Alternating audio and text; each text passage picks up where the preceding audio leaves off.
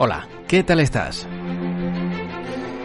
Te doy la bienvenida, como siempre me gusta hacer al comienzo de este podcast, a una nueva entrega de World Media Podcast. Y con esta sintonía se abre la puerta a hablar del mundo del cine, de las series, del entretenimiento en general. Y lo hacemos como siempre con Manu Díaz, un eh, crítico, una persona muy entendida y como siempre me gusta decir que sabe de lo que habla. Porque para hablar de nuestro protagonista en el día de hoy hay que saber bastante y hay que conocer el perfil de un director como es Pedro Almodóvar. Aprovechando el estreno de su última película, el también autor de Todo sobre mi madre, Volver o Dolor y Gloria, entre otras, es el protagonista de este podcast en el día de hoy con Manu Díaz. Y este podcast está dedicado a Pedro Almodóvar y con él no vamos a hablar, pero sí vamos a hablar con Manu Díaz, que nos va a contar bastante de su etapa, sobre todo como director de cine. Manu, ¿qué tal? ¿Cómo estás? Hola, ¿qué tal? Pues encantado de estar una semana más por aquí y, bueno, esta vez dando eh, pues el toque español a, nuestro apartado de, cine en el podcast. Sí, porque Pedro Almodóvar ha hecho mucho por el mundo del cine y también tiene muchísimos reconocimientos eh, no solo nacionales, sino internacionales, ¿no? Un hombre querido y también eh, observado por muchos eh, directores, actores del, del mundo del cine del séptimo arte en cualquier parte del mundo. Efectivamente, bueno, pues el, digamos que el, la frase o el, término hecho es que es nuestro director más internacional y, efectivamente así es, o sea, es, yo creo de los pocos directores españoles que realmente son al menos conocidos en, todo el mundo y en la mayor parte de ellos eh, muy reconocidos, incluso eh, con, un mayor prestigio del que se le da en España.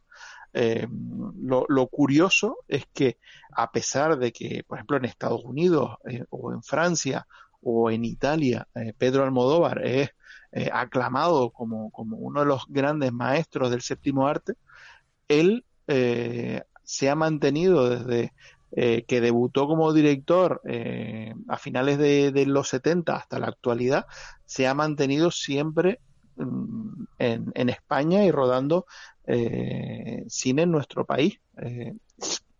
A excepción de quizás el cortometraje La voz humana, de, que lo rodó en 2020 y se estrenó durante la pandemia, eh, siempre ha rodado todas sus películas en, español eh, y, eso, eh, ha tenido muchos choques con, la Academia del Cine Español.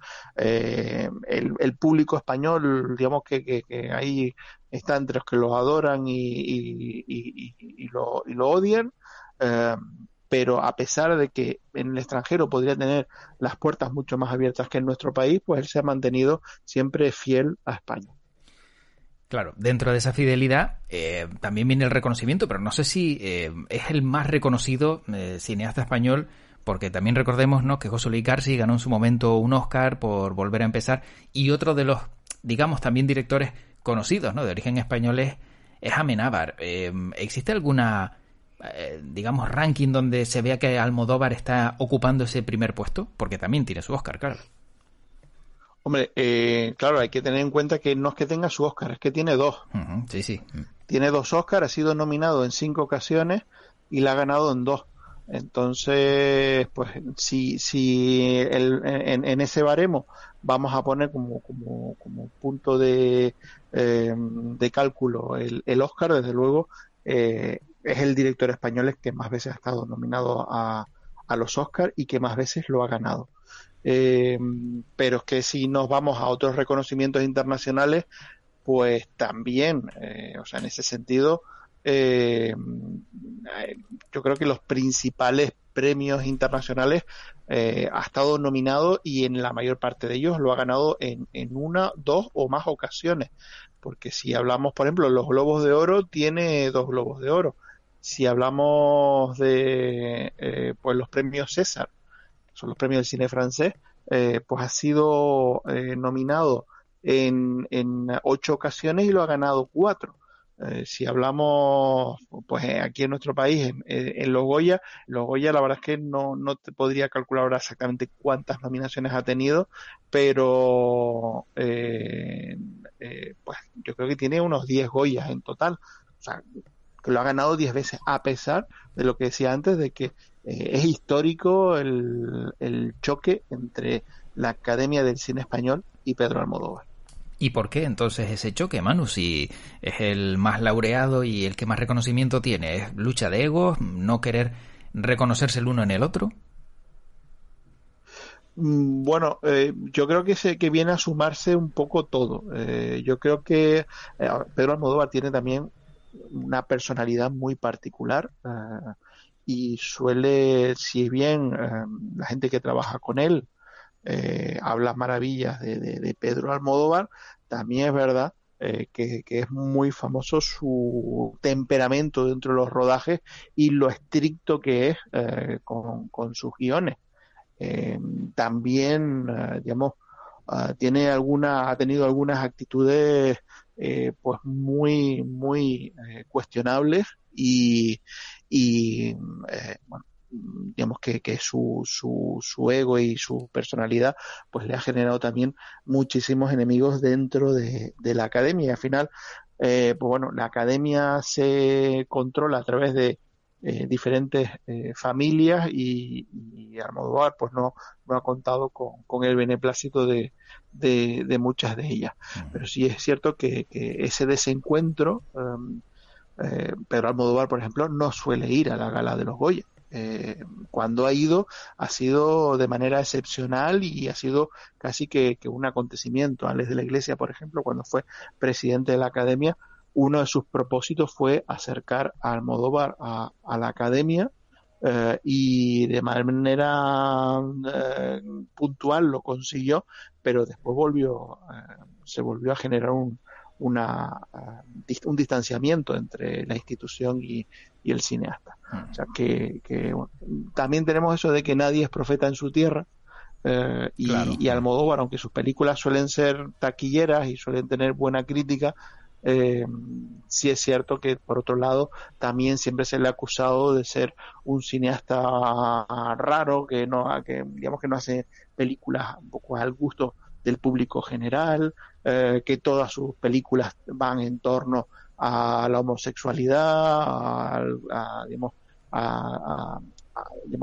al grupo LGTBIQ+, eh, cosa que, bueno, por un lado no es así y por otro lado no tiene por qué ser eso algo negativo, pero em, digamos que, que, en este país, pues desgraciadamente, siempre pues ha existido una reticencia hacia pues el tipo de, de cine que toque pues la diversidad sexual. Claro.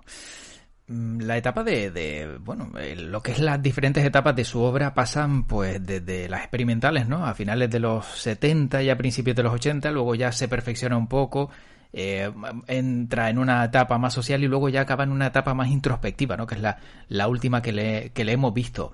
Pero se nota la evolución, ¿tú has visto esa evolución real en, en Pedro Almodóvar? Hombre, eh, sí, es verdad que eh, a día de hoy mantiene cosas que las podemos um, equiparar con, sus primeras películas.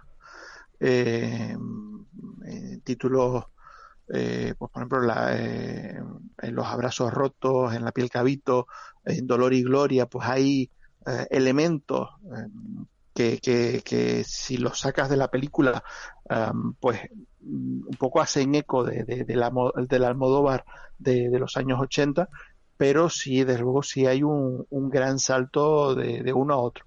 Eh, el Almodóvar inicial era un cineasta eh, irreverente, experimental, que llegó, claro, llega con la transición, con un tipo de, de cine, um, digamos que, que, a nivel formal um, es más, uh, uh, digamos, menos, menos estricto, pero que sobre todo lo que se busca es que sea un tipo de cine eh, fresco, moderno, que toque eh, temáticas que en aquel momento, eh, con la transición, pues resultaban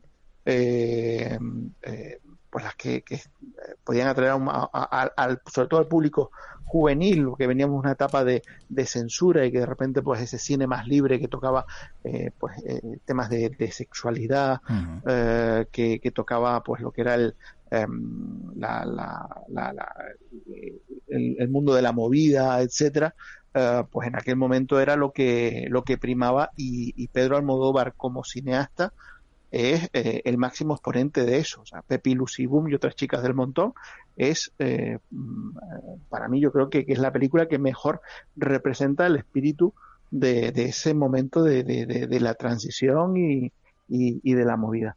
pero también es cierto que Pedro Almodóvar con el tiempo se ha ido uh, aposentando, o sea, se ha ido madurando, uh, es un gran cinéfilo, eso yo creo que es indiscutible, eh, y eh, ha aprendido a mejor, digamos, a cuidar, a ser más exquisito con el apartado formal mm. de sus películas. El Pedro Almodóvar de hoy en día, la forma en la que trabaja uh, el color, la dirección artística, la iluminación, el uso de la música, la planificación, eh, es un, cineasta eh, completamente distinto al Pedro Almodóvar de, principios de, los 80, donde pues colocaba la, la, cámara en el, en el sitio donde podía ser más provocativa, pero sin una ah, intención formal, sino más bien con una intención de provocar. Hmm.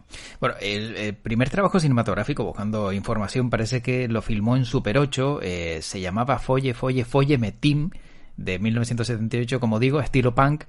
Y claro, era un material escandaloso que parece que lo que quería era pretender, pues, perturbar a los burgueses. Luego ya sí saltó con un corto en 1978 llamado Salomé, que fue su debut como director. Y luego ya en el 80, como tú bien decías, con Pepe Lucy Boom y otras chicas del montón, donde eh, también pues eh, figura esa, digamos, imagen provocativa con escenas de sexo o, una lluvia dorada, ¿no? Eh, en este primer largometraje.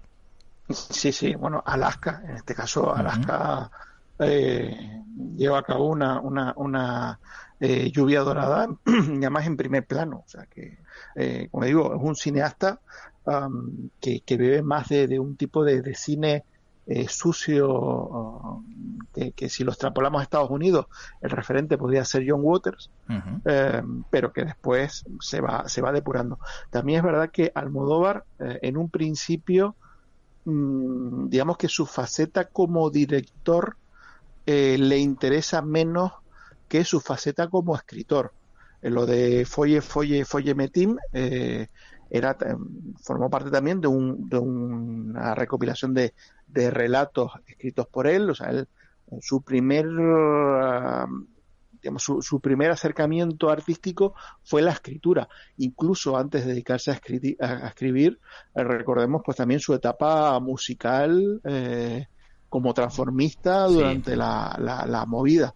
Eh, o sea que, que, siempre ha tenido ahí un espíritu creativo eh, donde digamos que yo creo que incluso a día de hoy su faceta como escritor sigue siendo predominante sobre su faceta como, como cineasta. De hecho, yo creo que si le dieras a elegir, él prefería escribir a dirigir, eh, pero al mismo tiempo, pues como decíamos, un gran cinéfilo y al final, pues también eh, ha ido aprendiendo a, escribir en imágenes y, y, se ha convertido yo creo que, que, que uno de los, de los cineastas eh, con una exquisitez formal eh, más cuidada de lo que hemos tenido en, en la filmografía nacional. Hmm. Se dice eh, también, Manu, que si quieres trabajar con Almodóvar, no se lo digas, ¿no? es uno de los temores que tienen los actores que le gustarían trabajar con él, pero una vez que se lo dices parece como que entras en una lista negra de no me lo tenías que haber dicho, porque eso fuerza ya al director a, a tenerte en cuenta, ¿no? Él es quien elige y él es quien observa eh, quién es idóneo para sus películas. Sí, bueno, él es, él es muy particular con los castings de, de sus películas. Eh, por un lado, eh, es verdad que, suele repetir con un conjunto de principalmente actrices que forman parte un poco de su troupe y que, y que suelen ser digamos, reiterativas en, su cine. Hablamos, por ejemplo, de, de Chus Lampreave, hablamos de Julieta Serrano, hablamos de Rosy de Palma, en su momento, pues también pues el, el, el, caso pues de, actrices se me fue se me fue el nombre de la actriz que te iba a decir pero, pero vamos que, que es un, un director que suele ser muy fiel a sus actrices eh, y les suele escribir eh, personajes con los que se pueden lucir, no tanto como los actores, eh, aunque hay algunos actores que han llamado la, atención gracias a, las películas de, Pedro Almodóvar, lo cierto es que por regla general los personajes masculinos en el cine de Almodóvar pues suelen tener menos peso que los personajes femeninos. Carmen Maura era la actriz que te quería decir y no me salía el nombre. Eh, pero con Carmen, Maura, fue la actriz fetiche. Claro, pero también eh, una mujer que, que, digamos, quedó un poco condenada al ostracismo por parte de Almodóvar hasta volver. O sea, no sé si pasaron casi 20 años hasta que volviera a fijarse en ella o volviera a tener una relación cinematográfica. Que creo que era una de las preguntas que siempre le hacían a Carmen Maura, ¿no? Sí, a ver, eh, eh Pedro Almodóvar tuvieron digamos un idilio cinematográfico eh, porque la carrera de los eh, de los dos eh, creció como la espuma gracias también a la relación entre uno y el otro hasta en este caso mujeres al borde de un ataque de nervios. Se dice que en lo que fue la promoción estadounidense de mujeres al borde del ataque de nervios de cara a los Oscars es donde se genera la ruptura entre, entre los dos. Eh, y, a partir de ahí, pues dejan de dejan de hablarse durante muchísimo tiempo. Y fue con Volver donde en principio se supone que, limaron asperezas y, y recuperaron la amistad. Yo creo que más bien lo que hicieron fue enterrar el hacha de guerra pero ten en cuenta que después de eso eh, Carmen Maura no ha vuelto a trabajar con Pedro Almodóvar. Claro. O sea que yo creo que al final la relación, pues sí, a lo mejor eh, han dejado de odiarse, pero siguen sin quererse. Eh, y, bueno, pero, pero al final sí es cierto que, son las actrices las que han marcado mucho la, pauta y a día de hoy, pues bueno, tenemos a Penélope Cruz, que, que es, digamos, su actual actriz fetiche. Bueno, que justo con Penélope Cruz, si no me equivoco, eh, en Volver en 2006 eh, ha sido con quien más ha conseguido récord taquillero. Son 85 millones de, dólares los conseguidos por, por esta película eh, frente a, digamos, la más cercana que se sitúa con 67 millones en Todo sobre mi madre. Sí, efectivamente. Ahí es verdad que, que en Todo sobre mi madre recordemos que también estaba Penélope Cruz, aunque en un papel muy secundario. Eh, son uh, sus dos películas quizás que han tenido un mayor éxito, un éxito que eh, hablé con ella también, con, eh, fue una película con, con, una uh, gran recaudación, que al fin y al cabo fue la película que obtuvo doble candidatura a, los Oscars, mejor eh, mejor guion y mejor dirección, que de haberlo ganado los dos, hubiesen ido los dos a manos de Pedro Almodóvar al final se llevó solo el de, el de mejor guion original. Eh, pero, pero bueno, eh, el, cine de Pedro Almodóvar siempre, eh, a pesar de sus particularismos y sus adhesiones y, y, odios, pues pasó a ser un cine, un, cine comercial y a día de hoy siguen siendo películas taquilleras dentro de lo que es poco los, eh, baremos de, taquilla del cine español. Es verdad que a día de hoy hay cineastas como eh, Alejandro Menábar, como J. Bayona, como Santiago Segura, que, tienen muchísimo más éxito en, taquilla que eh, Pedro Almodóvar, pero um, salvo a Menábar, a, los demás les falta, digamos, la, el prestigio que tiene fuera Pedro Almodóvar. Lo que sí está claro es que es incombustible y es un hombre que no ha dejado de hacer cine. Eh, observando, mm, fíjate, Manu, eh, sus títulos como director, me he dado cuenta del detalle que nunca han pasado más de tres años entre una película y otra. Siempre el tope han sido tres años, nunca llega a cuatro para lanzar una película y luego dirigir otra. O sea que siempre ha estado, digamos, en la brecha. No se ha tomado un descanso más largo de tres años en ningún momento y eso que, claro, durante el descanso pues lógicamente tienes que ir trabajando ya para la siguiente película. Algunas incluso están seguidas en año, ¿no? Del 80, o sea, el 82, 83, 84, 86, 87, 88, 89. Todo esto prácticamente una, una por año, o sea que nunca ha descansado al 100% más de ese tiempo que te comentaba. Porque además yo creo que ahí juega también una de las características de, de Pedro Almodóvar como persona, y es que es una persona yo creo que tremendamente eh, compulsiva eh, y, obsesiva. él, bueno, quien haya visto Dolor y Gloria, pues podrá ver hay un poco, digamos, eh, algunos guiños autobiográficos. él es una persona con, con, muchos problemas de salud. y al final se refugia en lo que decía antes, se refugia en la escritura y se refugia en el cine. Y, de ahí que sea tan controlador, de ahí que sea una persona, um, digamos, con, con, una uh, presencia tan uh, voraz dentro de, de, de, los rodajes, una, una persona que, que, tiene el proyecto perfectamente claro en su cabeza y que hace todo lo posible para que el resultado final sea lo más cercano a, la imagen que, que él tenía prediseñada.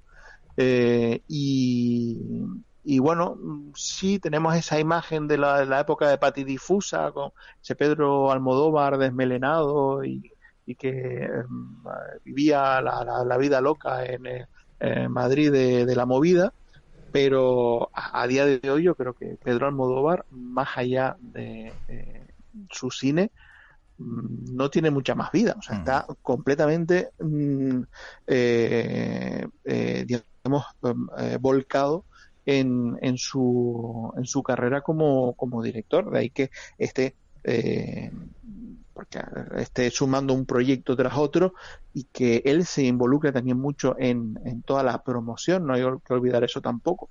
Eh, que no es solo el tiempo que te lleva a escribirlo, no solo el tiempo que te lleva eh, buscar la financiación, producir, que ahí siempre ha tenido la ayuda de su hermano Agustín, pero que él también se involucra mucho en eso no es el tiempo que te lleva el rodaje, la postproducción, sino también después toda la promoción y a una vez has acabado eso, pasas al siguiente proyecto y vuelve a empezar la rueda otra vez.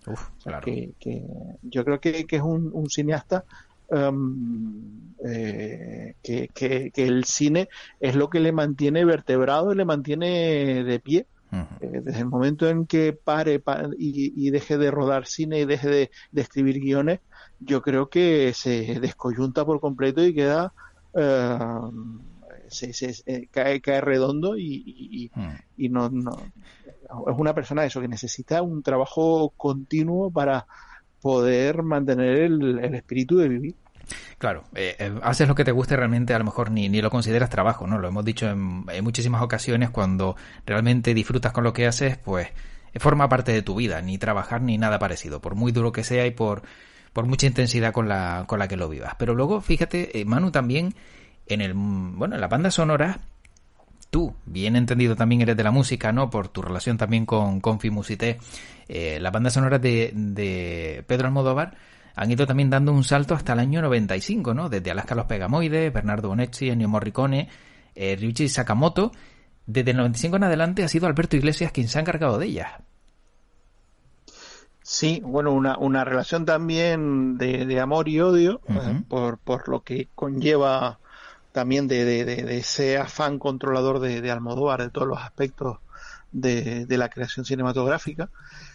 Eh, bueno, a, nivel de composición ha habido dos grandes nombres en la filmografía de, Almodóvar. Tú mencionaste a Bernardo Bonetti, un músico que además venía de, toda la onda de, la movida y que un, músico extraordinario que también gracias a Almodóvar yo creo que consiguió um, su mayor visibilidad, su mayor presencia en, en el cine. Eh, lamentablemente, pues eh, falleció de manera prematura.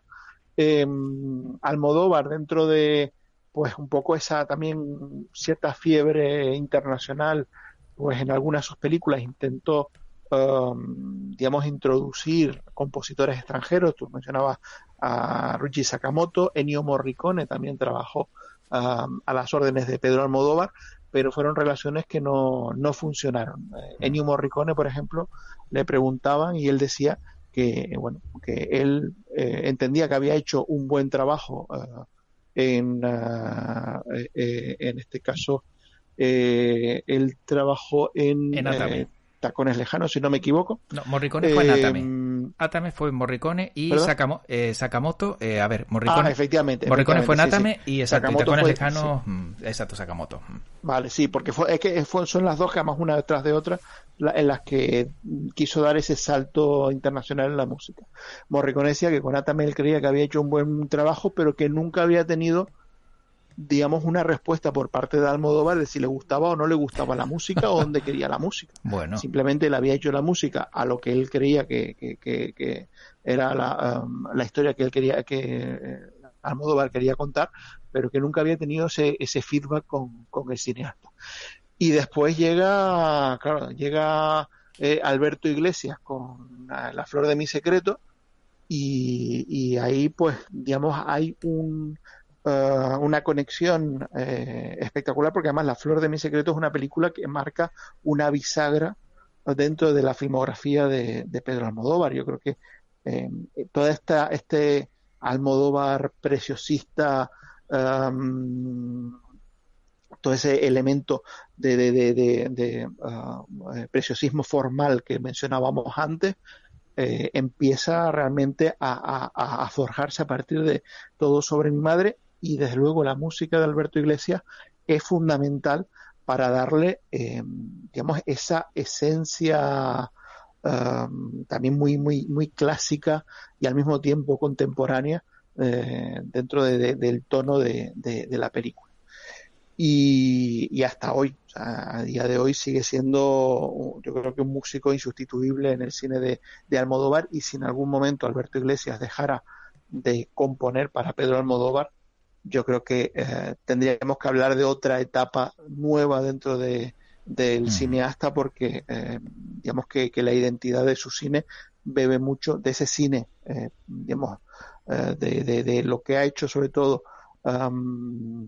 desde mediados de los 90 hasta la actualidad, pues bebe mucho de, de la identidad que le da la música de Alberto Iglesias. Y a nivel musical, pues sí habría que eh, hablar mucho también del apartado de las canciones. Eh, Pedro Almodóvar es un melómano al que le encanta introducir eh, guiños musicales dentro de, sus películas, muchas veces sin, sin venir a cuentos. es, habitual en el cine de Almodóvar que en medio de la historia que te está contando todo se pare y aparezca un número musical. que, que, no tiene una justificación, pero que eh, evidentemente tampoco lo puedes eh, obviar dentro de la película porque son secuencias con, con, una presencia muy importante dentro de, la película. Claro. Bueno, Manu, para ir acabando, eh, si tuvieras que elegir una de las películas favoritas de Almodóvar, quizá la más completa, ¿por cuál te decantarías? Pues yo una de mis películas favoritas de, Almodóvar es Todo sobre mi madre. Me parece que es eh, la película en la que Almodóvar realmente consigue ser el director que él quiere ser. Eh, pero la verdad es que eh, Dolor y Gloria me parece la mejor película para entender el cine de, de, Pedro Almodóvar. Así que yo me quedaría con esa. Em, bueno, eh, claro, son muchísimas. Eh, coincido con todo sobre mi madre, quizás de las que más me ha gustado. No he visto muchas de Almodóvar, tengo que decirlo, pero sí es cierto que es una de las que más me ha gustado, por lo menos del Y Dolor y Gloria. ¿Por qué crees que, es la que mejor define su cine? Porque realmente es una película casi autobiográfica. no es que el personaje de Antonio Banderas sea Pedro Almodóvar, pero sí es verdad que muchas de las obsesiones de eh, los conflictos internos, de los eh, problemas eh, físicos y psicológicos que tiene Pedro Almodóvar están, eh, digamos, mm, depositados dentro del personaje que interpreta Antonio Banderas. Además, incluso si ves a Banderas en la película con ese pelo canoso, esa barba canosa, esos andares, esa forma de vestir, es que es prácticamente mm. un clon de, de, Pedro Almodóvar. Y el cine que dirige el personaje de eh, eh, Antonio Banderas en Dolor y Gloria también tiene mucho que ver con el cine que ha rodado Pedro Almodóvar, incluso en esa evolución de un tipo de cine pues eh, formalmente más, más libre y más provocador y, y después otro cine que, que, ha entrado por una vertiente pues más formalista y más y más clásica. O sea que hay, hay mucho mm, autobiográfico de, Almodóvar y hay mucho em, de em, poco autoanálisis como, como director eh, en, esa película.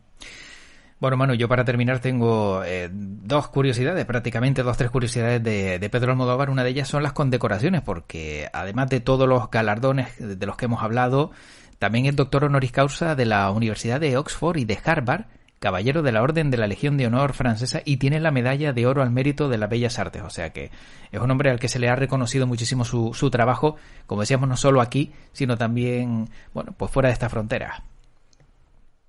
Efectivamente, bueno, el, eh, y, y, y, todavía mucho que quedará por, mm, por llegar. Yo creo que, que en este caso eh, Almodóvar, que, que además cada vez está abriendo más a, la posibilidad de trabajar en el extranjero, eh, yo creo que, em, tenemos por delante una etapa de, de, madurez eh, en el cine de, Almodóvar mm, que le va a reportar, yo creo que, que, muchas ah, más condecoraciones. Bueno, y las otras dos eh, curiosidades, una de ellas está relacionada precisamente con ese salto al exterior. En su momento le ofrecieron ser el director de la película Sister Act, pero lo rechazó. Y la otra también viene sobre otros trabajos que tuvo. Antes de ser director de cine, trabajó en Telefónica durante 12 años, nada más y nada menos.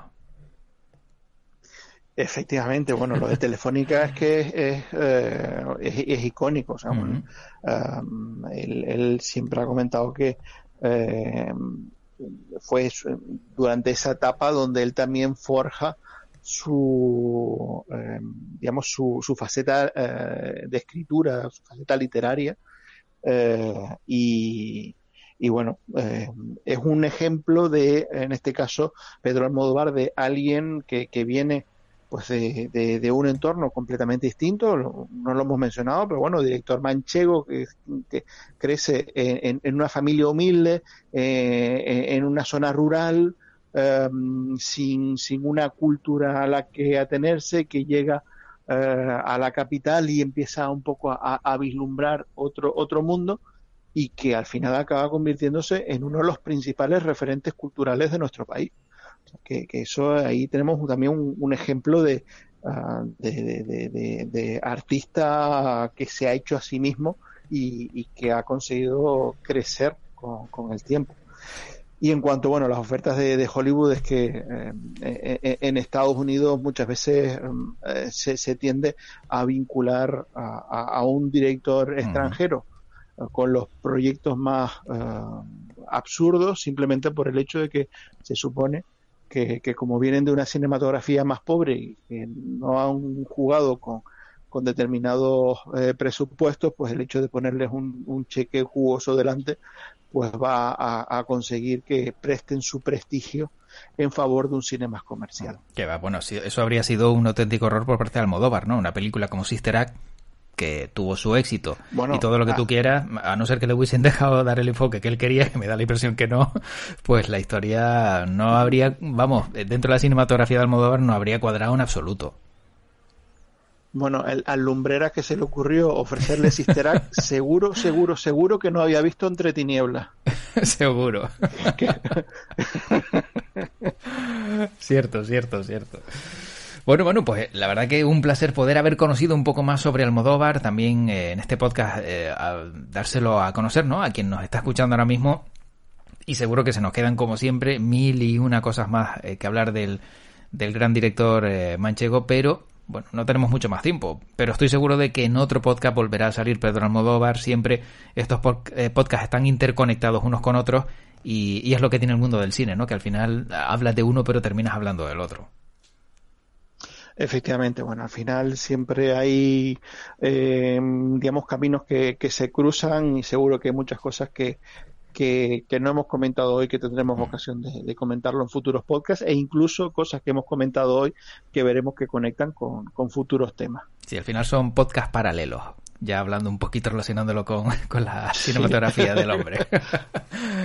pues Manu Díaz, como siempre, un placer escucharte, un placer hablar contigo, disfrutar del mundo del cine y como siempre termino con ese mensaje que te dejo que es que tu podcast te acompañe. Pues larga y próspera vida al podcast. Bueno, Manu, cuídate, un abrazo. Un abrazo.